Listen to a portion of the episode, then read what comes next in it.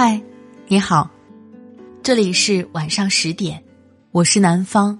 今天你过得好吗？我知道很多朋友听到我的时候，正处于低谷期。那低谷时期，你与身边朋友相处的如何呢？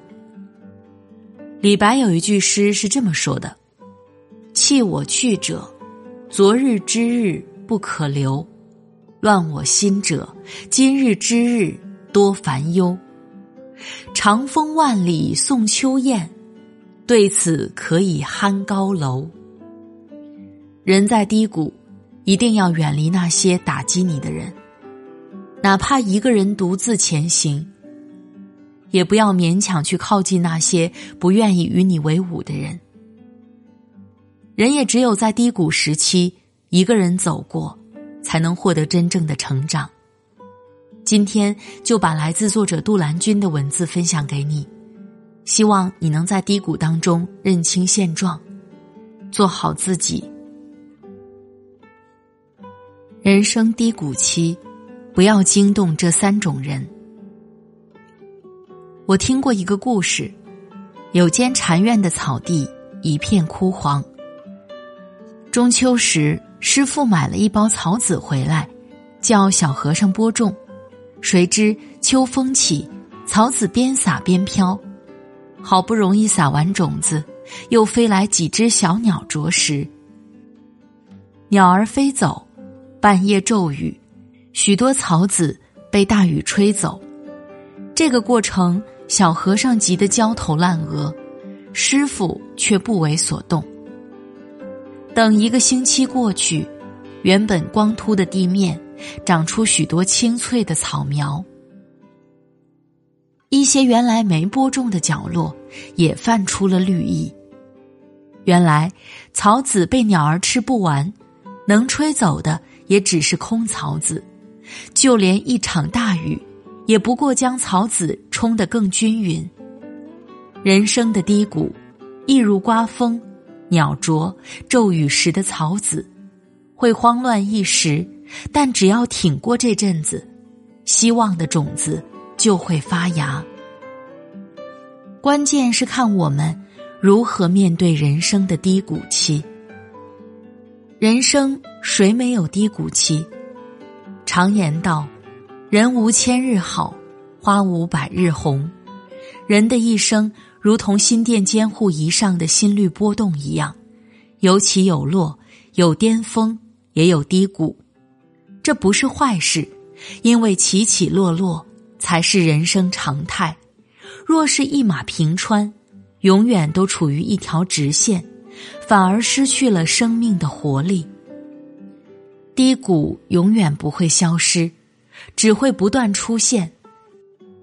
无论你处在人生哪个阶段。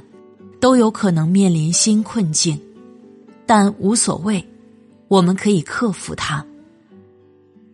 新东方英语的创始人俞敏洪在北大求学时，因为样貌不太出众，学习也不如班里的同学成绩好，大家都很排斥他。这一段日子是他的低谷期，但他没有轻言放弃，而是把更多的时间。放在了图书馆。大学的时间里，他读了海量的书籍。后来他创业成功，身价百亿。在一次演讲中，他说道：“人活着就像连绵不绝的山脉，总会有低谷的时候，而低谷是为了爬上另一座高峰做准备。”是啊。巅峰时给人创造生存的条件，低谷时教你看清周围的人，为迈入下一个巅峰做准备。无论是辉煌还是低谷，都有它存在的必然，但要熬过低谷，却不是一件容易的事。相比起自救，环境的影响也至关重要。人在低谷期，一定要远离三种人：一、挖苦你的人。挖苦与泼冷水不同，泼冷水让人认清现实，找到自己的错误，才能更好的开始。挖苦只是用你的痛苦来满足自己的心情。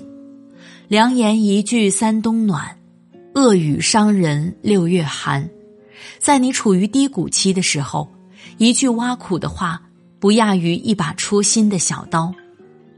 其实不止低谷期，在你感到生活不如意的时候，一定要远离那些挖苦你的人。除了避免争执，也是为了照顾自己的情绪。毕竟，好受不好受都得自己承受。二，习惯否定你努力的人。因为一次失败，否定你过去所有的努力，看似句句为了你好，其实根本没把你的付出当回事儿。要知道，在否定你的人眼里，你的一切努力都是毫无意义。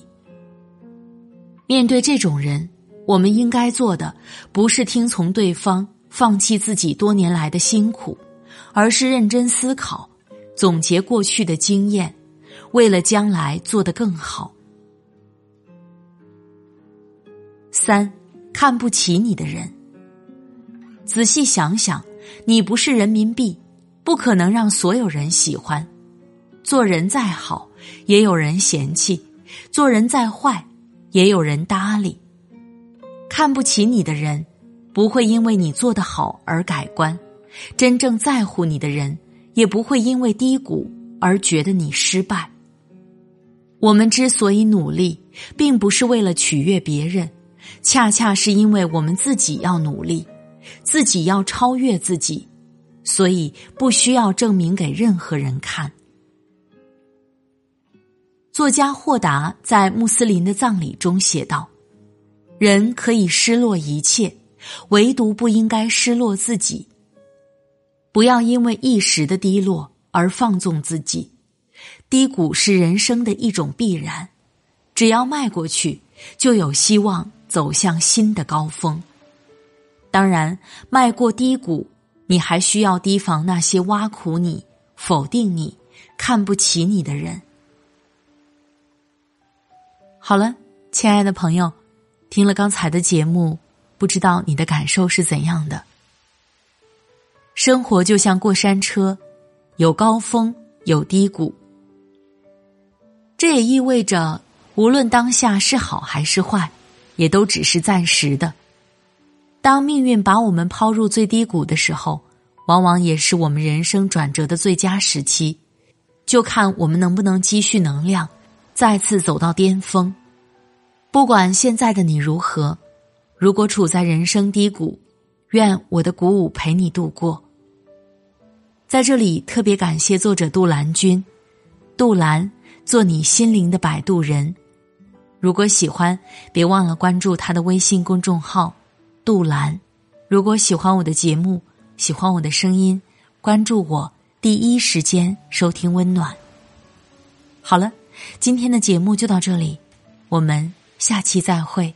祝你晚安，今夜好梦，拜拜。